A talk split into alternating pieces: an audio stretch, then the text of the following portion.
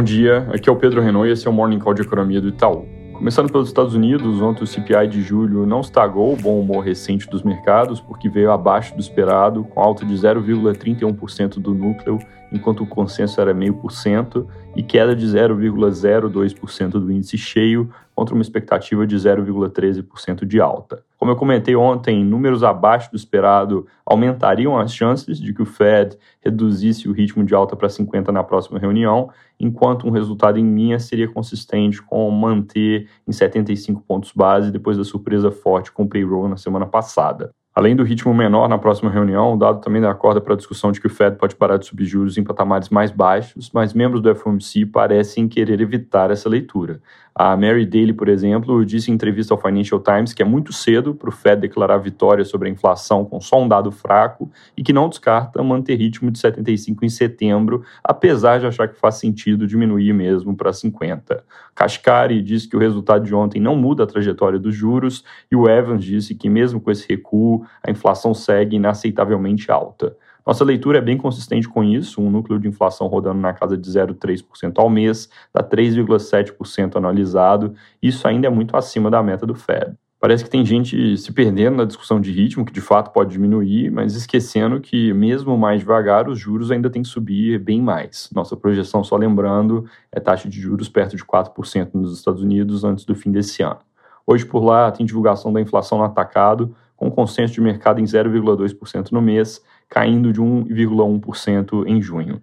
Também tem pedidos de seguro-desemprego e monitor de salários do Fed de Atlanta, que vem mostrando um mercado de trabalho sobreaquecido.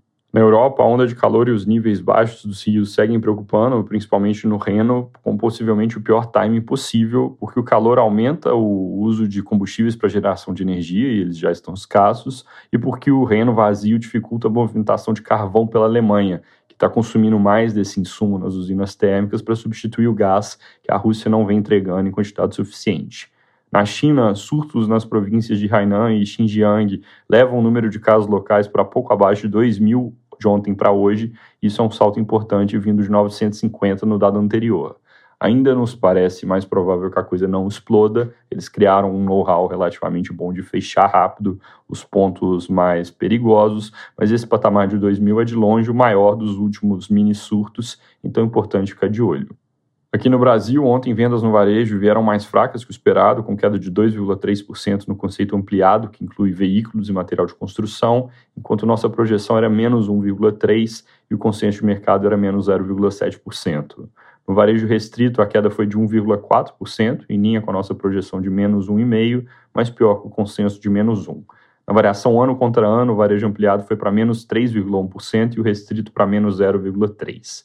O recuo foi bem disseminado entre todas as categorias de varejo, com exceção de farmacêuticos, que tiveram algum crescimento no mês. Entre os destaques de baixa, vendas de veículos caíram 7,1% no mês, mas olhando para itens mais sensíveis a crédito como um todo, o desempenho tem sido ruim nos últimos meses, muito provavelmente por causa dos juros em alta que encarecem os custos de financiamento. Além de veículos, se enquadram bem nessa categoria de sensíveis a crédito as vendas de material de construção e de bens duráveis, como por exemplo linha branca. Apesar desse número fraco de varejo, o PIB do segundo trimestre continua com uma cara boa, crescimento de 1,1% no nosso tracking, que obviamente ainda pode mudar a depender do que sai hoje sobre serviços. A receita do setor de serviços, que o IBGE divulga hoje às 9, vai ser a última das grandes peças para fechar o PIB do segundo trimestre, e na nossa projeção vem com alta de 0,5% no mês e 6,2% ano contra ano, com um aumento de 1% em junho para componentes de serviços prestados às famílias, que tem um peso importante para as contas de PIB. Também sai hoje mais um levantamento sistemático da produção agrícola com atualização das estimativas de safra para 2022 pelo IBGE.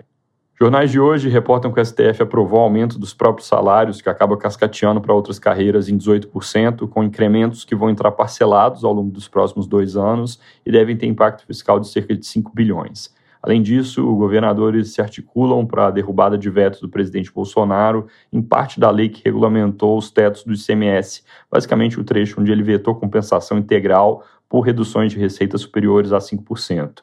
Isso é o que pode mudar a alocação de recursos entre União e Estados, mas não afeta as estatísticas consolidadas de resultado primário e dívida, por exemplo, que juntam o governo federal e entes subnacionais. Para terminar, mais tarde um pouco a gente divulga uma atualização do cenário, algumas mudanças importantes de projeções, tanto para o Brasil quanto para o resto do mundo. Como sempre, vai ficar disponível no nosso site, aplicativo Itaú Análises Econômicas. É isso por hoje, bom dia.